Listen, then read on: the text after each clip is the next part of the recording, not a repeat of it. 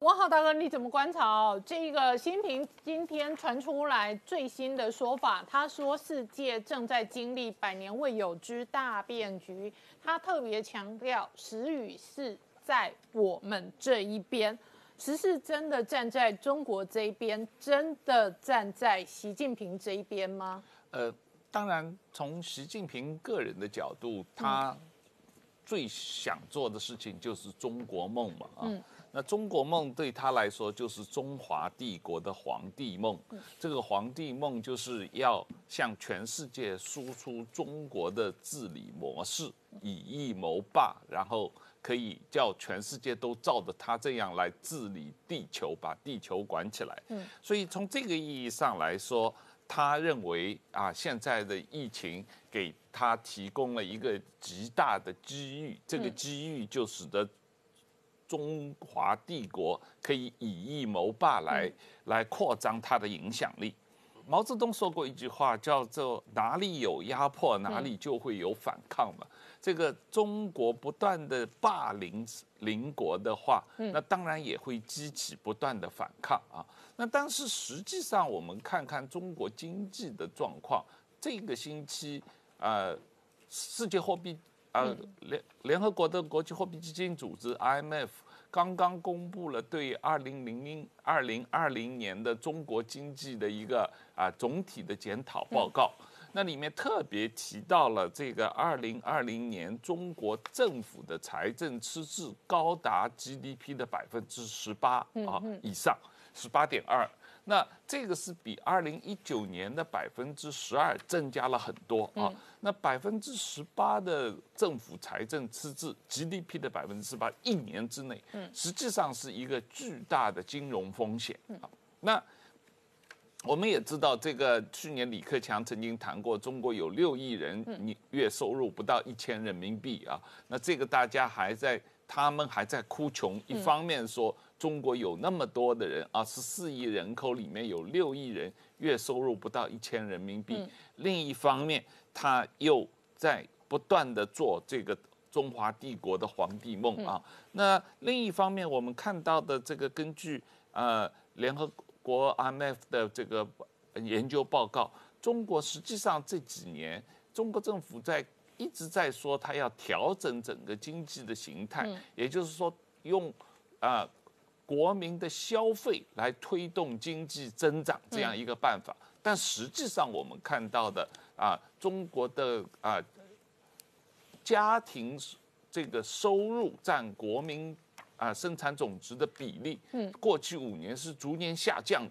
也就五年以前，中国家庭的收入的总和占 GDP 的比例大概百分之六十一，到二零二零年降到了百分之五十六左右，嗯，也就下降了五个百分点啊，这个是很严重的情况。也就是说，你努力了半天，说要通过这个增加老百姓的收入来拉动经济，实际上过去五年发生的情况完全跟你政府的口号是相反的，嗯，也就是中国老百姓在整个 GDP。这块大饼里面分到的比例是逐年下降，越来越少的。嗯，这样的一个状况，使得中国经济是一个无以不能够持续的一种状况。嗯，那特别是它整个国家的增长完全是靠债务来。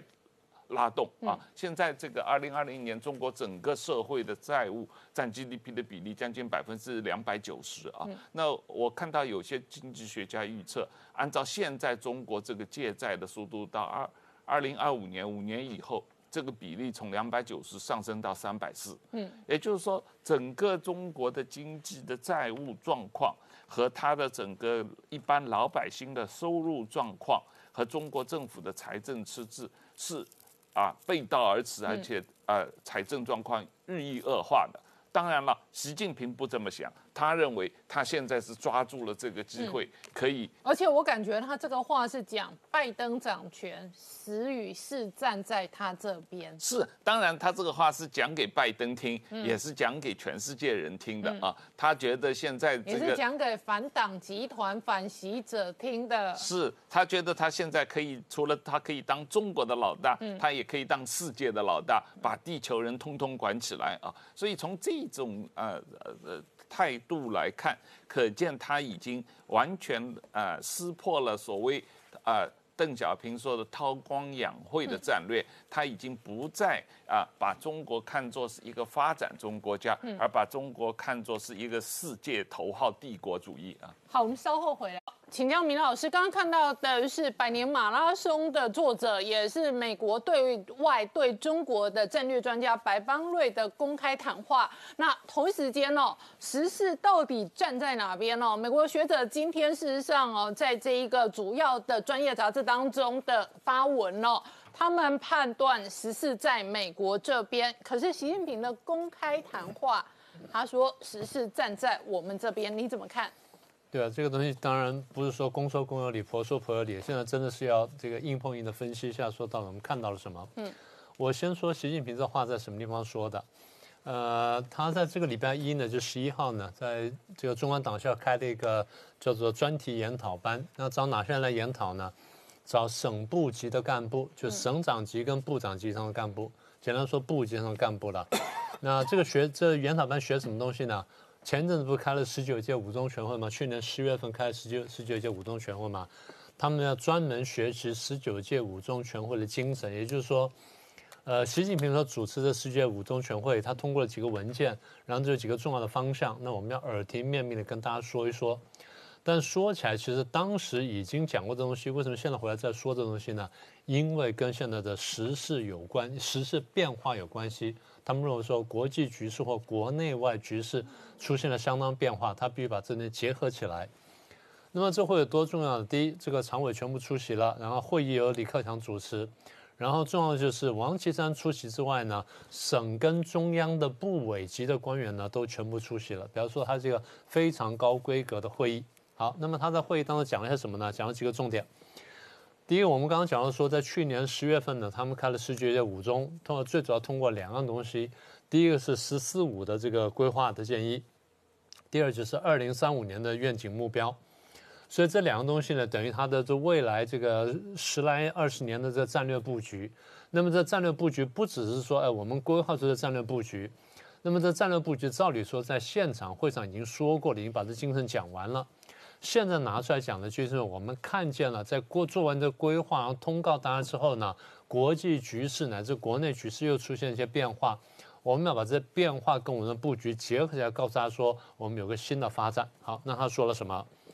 第一呢，还是他强调说，必须要强调忧患意识，然后坚定底线思维，然后要掌握机遇之后呢，要做强自己，凡事还是自己巩固了。如果自己不够巩固的话，什么事情都不能做。这是第一点，他说的。然后他说要怎么样做强自己呢？要提高自己的这个中国共产党的生存力、竞争力、发展力跟持续力。好，第二点呢比较重要了，他进入新的发展阶段，要就要贯彻新的发展思维，建构新的发展格局。然后他在在讲完之后他说，这个当中什么东西最重要呢？其中新的发展理念是最重要。嗯。好，那么这新的发展理念又怎么来的呢？跟新的发展格局相关。那么也就是说，他说要实现这个高水平的自立自强。我们过去节目不是谈过这问题吗？我们那时候讲，他说他不是说搞内循环吗？我们说他要搞自力更生了。为什么搞自力更生呢？因为被封锁了嘛。当时这韩战的时候被美国封锁，封锁之后他没有办法，只好搞自力更生。说是自力更生，也不是完全自力更生，因为当时苏联跟东欧各国跑来帮忙了，所以也不是真正自力更生。那现在为什么要讲自力更生呢？当然它是叫自立自强了。为什么自力更生呢？因为被美国这一个又一个封杀下来了。美国虽然没有全面的经济封杀它，经济上跟商业上还有很多来往，但在高科技的很多领域上面做了封杀，晶片上做了封杀。他也看见，我们过去跟大家强调，我们说现在的经济发展很大程度靠高科技，而高高科技很大程度靠晶片。中国大陆这些东西自己做不出来，或做的这能量有限的时候，它必须靠外面。那现在外面封杀它的时候，他要想办法自立自强。但不好重说自力更生呢，就知道说新的科技阶段下面的这自立自强。所以所谓的新发展格局呢，一部分是这个，另外一部分是美国情况，我们以后再说。所以在这个。中共面对美国的这些晶片封锁跟高科技封锁情况下，然后又把这千人计划的人一个个点出来，把他抓了，把他这很多这些来源都切断之后呢，他说我们的这个核心技术呢，必须要自己掌握，然后自己要发展出来，免得被外国卡脖子。去年我记得我们提到他们讲说开中央经济工作会的时候就讲过这段话，李克强也特别讲说要增强这个产业链跟供应链的自主可可控能力嘛，讲的就是意思，怕被人家卡住了。所以这是前面的三个重点。最后呢，习近平结论说，当前呢机遇非常大，挑战也非常大，是前所未有。但是呢，总体上来说，机遇大于挑战。啊，今天世界呢正在经历一场百年未有的大变局，但时与势在我们这边，这是我们的定力跟底气所在。好了，那么。这些话呢，我刚刚讲，有些话呢，在过去这个十九届五中讲过，有些话呢，在外事工作会讲过，有些会呢，在政治聚会上讲过。为什么现在重新再讲呢？因为现在碰到了新的情况。那么这些话呢，我们看从一八年开始讲哈，说什么最好机遇期什么的，一九跟二零都重复过。而这些话呢，请各位注意，都和中华民族伟大复兴的目标呢是相扣连的。也就如果说中华民族伟大复兴要在我们这一代要在我们手上完成的话，那我们就得做这些事情。嗯，好，我们说了这么多，他为什么这样讲呢？大家记得我们在节目上讲说，其实中共现在面临的问题很多。第一呢，经济下滑。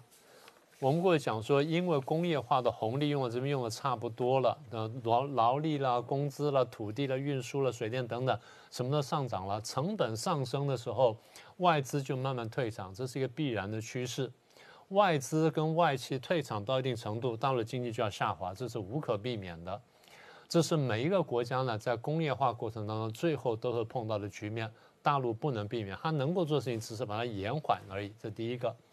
第二，除非他能找到第二个领头羊工业把它拉起来，否则他就做不到这步这一步。他原来设想的领头羊工业基本上以华为为主，而这个被美国看懂之后，美国破了他的局。而华为很很多东西啊，坦白说大家都很清楚是偷来的，不是自己研发的，所以美国很有理由想很有很有这个点呢，战略上点呢去卡它。啊，这第一个问题。第二个问题呢，就是在这个经济下行这个没有多久呢，然后开始打美中贸易战。刚才不是你这个播了波顿的那段话吗？波顿讲说，如果中共当时不要这么应景，当时做点让步的话，或许美中贸易战不会闹得那么僵。换句话说，川普可能让步。嗯，川普让步一分呢，中国日子好过两分嘛，就这么简单。这第二个问题。第三个问题，随着美中贸易战跟贸易谈判不断的向前推进的时候，中共步步抵抗呢，最后惹毛了川普。在惹毛川普跟川普团的同时呢，美国人慢慢看见中共的狼子野心。嗯，所以从贸易战最后呢，就打到了双方的价值观的战争，打到了战略层次的对抗。嗯，啊，这是第第三个问题。我们只说第四个问题是香港问题，第五问题是武汉肺炎，第六问题是外交孤立。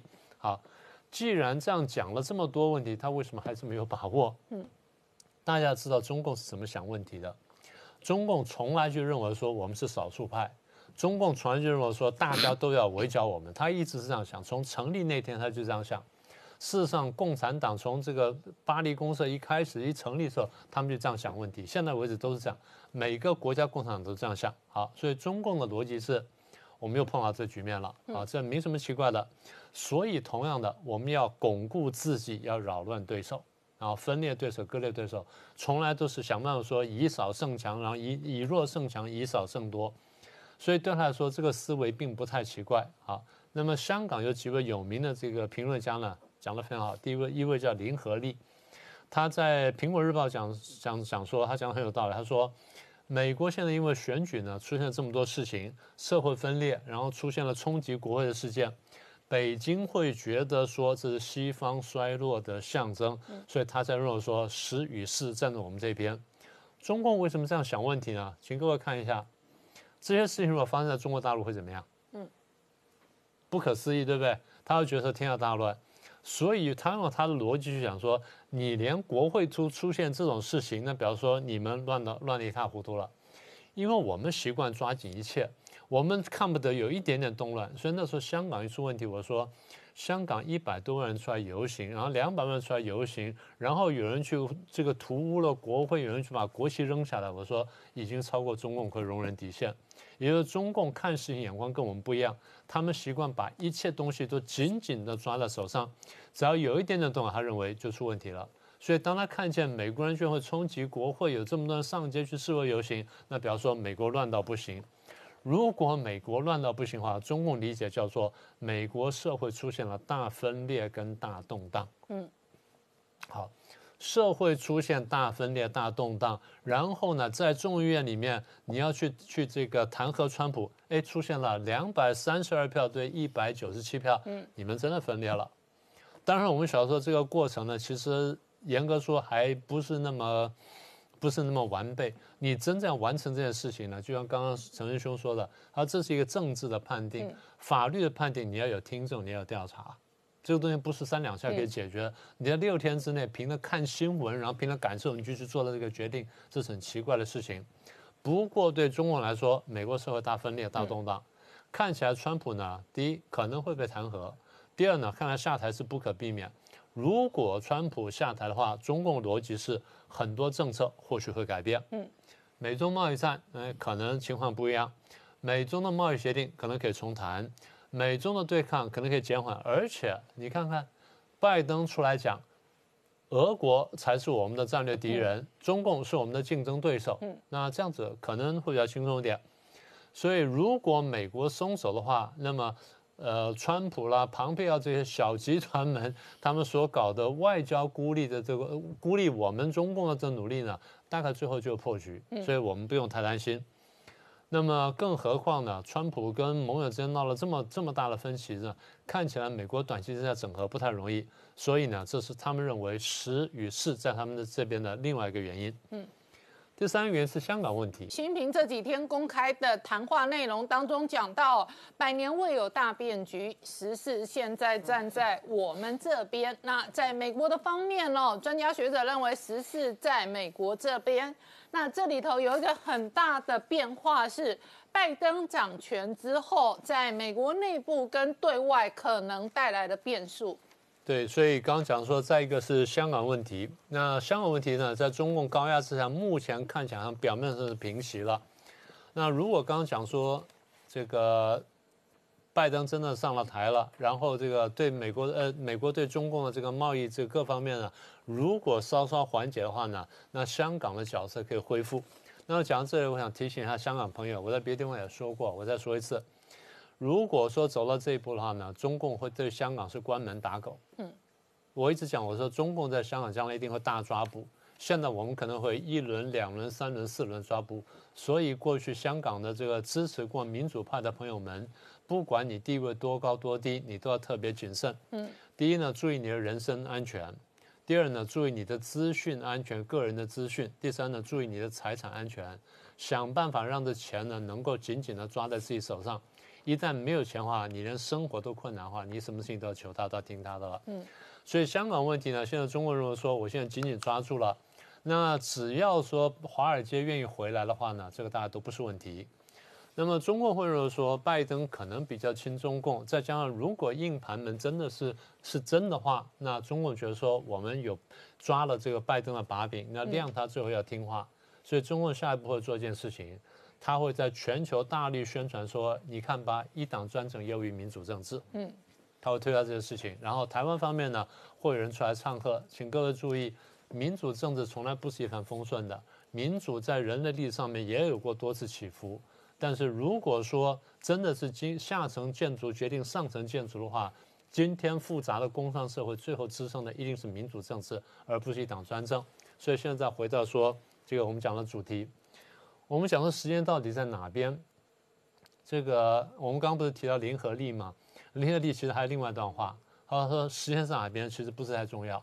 他说习近平讲的话呢，其实是要鼓起国内的民族主义。嗯。因为现在是中共建党，今年呢是中共建党一百周年，对中共来说呢，能够在一百周年大吹大擂是件很重要的事情。所以无论如何，他电话大吹大擂说时间在我们这边。他如果不这样讲的话，那这一百周年不就没意义了吗？好，那另外评论家叫刘少刘瑞少，刘瑞少说，其实中国大陆很多问题呢，已经已经浮到表面上来了，经济问题、粮食问题什么等等。所以，如果最后是财政上出现困难，我们过去讲过，他就要抢夺人民的财产呢，去应付这财政危机。他现在已经发生了，阿里巴巴的事件啦，柳传志的事件啦，马马化腾的事件啦，乃至最近的茅台 茅台酒送股事件呢，都是如此。所以刘瑞绍呢讲说，有点像是中国王朝到了末期的很多迹象。那么有些人可能不同意这看法，但是请各位注意，中共官方呢对于这这种王朝起义呢一向是很在意的。二零一二年，这个习近平他们这团队刚刚上台的时候，当时王岐山就提醒过这件事情。他讲说，当年法国大革命爆发革命的时候，所有的社会条件。我们基本都具备了，嗯，所以要大家注意一件事情。他说，如果我们不能从那边吸取教训的话，那做这事情就在我们身上发生。所以今天我们看见，就是的确，他对中国来说呢，他既看了这个机会，也看见挑战，他当然会把把机会讲得多一点点。但对我们来说呢，我们要坚持信心，坚持什么呢？我们相信公理跟正义最后是会胜利的。好，我请教石板明夫先生，我刚刚播给观众朋友看的是张家敦的评论哦，那他确实是在美国内部也是一个知名的反中的学者。那确实哦，这一连串的拜登的团队。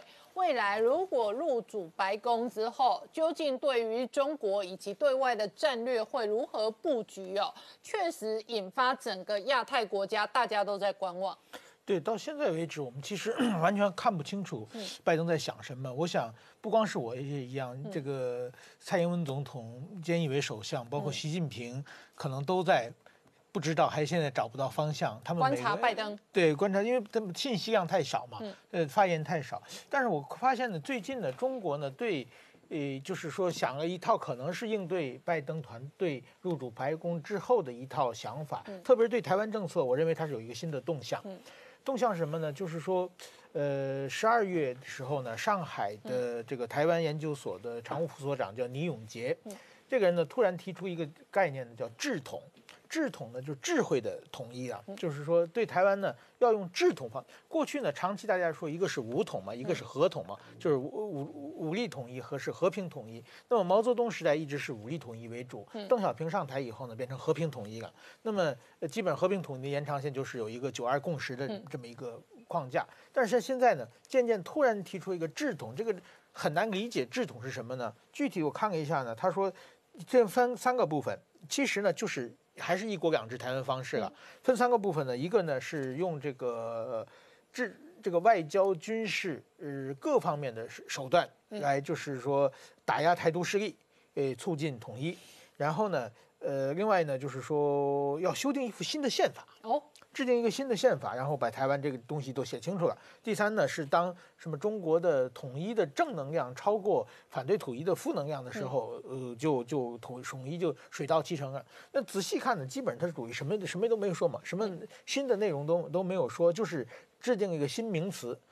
但是说呢，很重要的一个信息就是说，他说呢，他说武统的代价太大，呃，合统的速度太慢，所以要制统。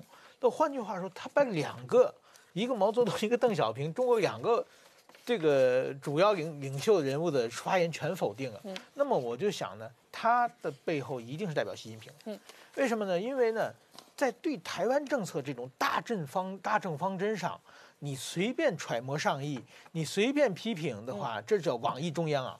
这是很重的罪啊！现在关的很，秦城监狱关着一大堆网一中央的，他在这种事情敢说敢说话。另外一个，我我观察他过去的文章呢，二零一七年的时候呢，他写了一篇文章，论文叫做《习近平对台工作思想的最新成果》。哦，习近他把习近平对台工作的这个总结，嗯，然后说哪些是成果。这种事不是一般人敢说的。对，这万一跟领导想的不一样的话，你这自己给自己找事嘛。他一定这个文章得到授权的。嗯。另外一个呢，呃，去年六月，他突然间又发表一篇文章呢，他说要团结啊台湾的统派力量。这统派力量包括什么呢？有包括统促党啊、新党啊、国民党啊、亲民党啊，还有台湾民众党白色力量。这个话呢，当然，当然后来民众党马上否否定了，说我们不是统派，我们是务实的。但是说呢。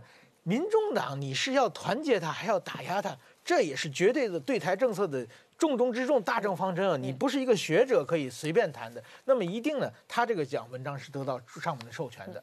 那以此类推呢，今年他提出这个五统呢，就是说是一个习近平呢试着解决新的台湾方式的一个提法。嗯，那么就是说什么呢？就是过去呢五统的话呢，就是说当然也很难听，台湾就是在国际上说出来不好听嘛。那么后来和平统一呢？习近平认为是自负手脚嘛？我我只要邓小平讲的，邓小平、江泽民、胡锦涛讲的这个和平统一的话，我一讲和平统一的话，我就不能打了嘛？那么就是自负手脚。那么呢，我其实呢，他用“制统”这这个名词呢，就是把这个呃怎么说呢？合同这个架空了，就是我们可以不合同，我们要制我们要制统，制统呢，但是说其中有，好像是他说制定新的宪法，制定新的宪法呢。对台湾人觉得好像还还还算不错嘛，至少是你把国家的根本宪法要一同制定嘛。其实呢，这个是一个骗局，就是为什么呢？习近平他早想制定新宪法的，他那个宪法既有毛泽东思想，又有邓小平理论，就是那些历史上的包袱、共产党包袱全在里边了。习近平的周围的人，其实这几年一直在讨论制定一个以习近平量身定做的新宪法。在这个宪法之中呢，虽然把台湾问题放进了进去，但是对台湾的权益其实就是习近平那一套一国两制统一统一方式，所以根本不是对台湾一个好处。然后他这制统呢说出来之后呢，我估计现在呢他是在看风向，就是一个学者讲出来，而且中国的媒体很多都在报道，还有国台办也回应了。制统对也对这个有回回应，他但没赞成，没没有没有否定，也没有肯定，他就是说我们要呃坚持自己的什么什么。这种国台办的记者会，事先问题都是大部分都是准备好的嘛。对。所以在这种情况之下呢，他在看台湾，在看美国，我这个制统方案。台湾怎么反应？更重要的是，美国的拜登团队怎么反应？特别是拜登团队最近把“一国两”这个一个中国方政策又拿回来了嘛？那么这个制统是能不能接受的？嗯，但是说呢，首先呢，我觉得这制统，首先大家看不明白，你说制统是什么？另外，在中国历史上这个故事里面啊，有一个《水浒传》，有个智取生辰纲嘛。嗯嗯。那最近中国有名的样板戏叫智取威虎山嘛？你这制统就把敌人当成白痴了嘛？然后你宣布自己怎么智慧？他首先他这个词名词。的话，我想大部分台湾人一定是非常反感的。凭什么你要制同我们，对不对？您的智慧有多高嘛？所以这种，而且你以前做的都是无脑无智慧。对对对，一下子把这个毛泽东、邓小平都是没有智慧的，我们的习近平有智慧的。所以这种东西呢，我想很难，就是说，虽然是这个观测气球放出来了，但是到底习近平。能不能大家接受习近平政政权能不能推下去？这是今后要观察的。王老师刚刚看到的是，蓬佩尔即将下台之前，还在捍卫跟台湾之间的关系。好的，呃，再过五天，美国政府就要换届了。此时此刻，哈，刚好是我们总结过去这个四年，哦，川普政府他的对台政策的一个非常好的时机，也借这样的机会，我们来看看未来啊。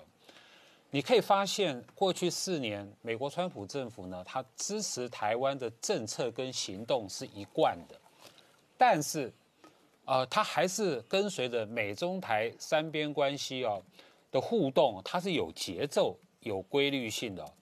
远的我就不说了，我们回到去年此时此刻，去年的一月十五号是什么日子？是美中第一阶段贸易协议签署的日子谈成了，那个时候美中关系似乎啊到达一个乐观的时刻。然后呢，一直到六月，川普就公开宣布取消第二阶段那个贸易谈判，有没有？那是什么意思？也就是说，从去年六月开始哦，就川普开始啊出现一篮子的这个挺台行动。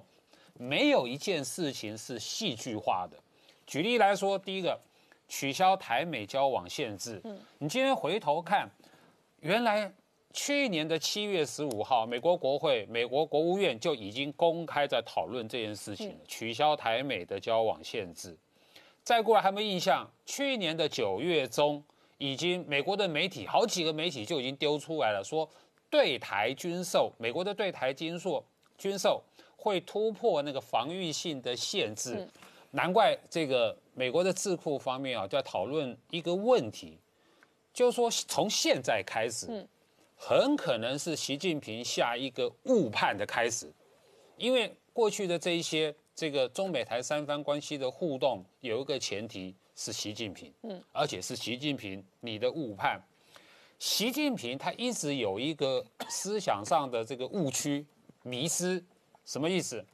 很可能习近平会碰到一个更好的美国总统。所以美国智库方面，他在观察这件事情是回到了第一个看习习近平，第二个看我们的蔡英文总统，发现说蔡英文总统他真的是一个稳健、负责任的掌舵者。他最典型的话，最近最典型的话，遇到压力。他不会屈屈服，得到支持，他不会冒进，所以难怪像美国政府啊、庞佩奥等人啊，形容蔡总统是一个可以信赖的伙伴。嗯，同样的道理，这个美国的智库他研究文章，他同样是在问习近平一句话：你有没有想到过，蔡英文可能是你北京所能碰到的最好的台湾总统？嗯，为什么？很简单，他们归纳出来。就是说，过去蔡英文执政五年，第一个没有破坏现状，第二个尊重美国的利益。他这个破坏现状啊，或是改变现状哈，他其实谈的是左跟右。嗯，一谈到破坏现状，第一个想到就台独，也许是阿扁时代的哈，比较往独的方向走。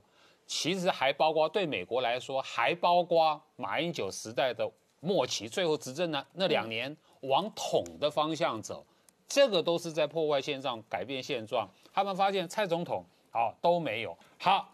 第二个部分，那川普的作为对拜登到底有什么影响？我们都知道分两大派意见嘛。嗯，第一派意见，现在川普政府所作所为都是在卡拜登的脖子，嗯，是卡脖子行动，这是一派意见。第二派意见，现在川普的所作所为其实都在帮。拜登的大忙，嗯，这两派完全截然相反的判断。那我觉得最近出现有两个比较明显的啊，比较明朗的证据，可以证明说，看起来川普的所作所为是帮了拜登的大忙。嗯，第一个证据就是在取消美台交往限制的这件事情上面，拜登团团队的回应，最后一句话最重要，确认了。拜登会确认一贯的承诺，什么承诺？要强有力的，要有原则的，要跨党派的支持台湾。我第二个看到比较明显的、明显的证据，就是任命坎培尔，嗯，担任了一个新的官，那个官叫什么？印太事务协调总监。我非常的压抑，非常的吃惊，因为本来的判断啊，这个所谓的印太战略啊。川普政府的产物，这个未来哈，拜登可能不会用。No，现在看起来拜登就明显的告诉全世界，这个概念、这个战略是存在的。嗯，所以我觉得，呃，未来至少从这个两个比较具体的拜登政府的现在所展现出来的，现在看起来又可以对未来好，拜登政府上台以后可以乐观一点，站在台湾的角度。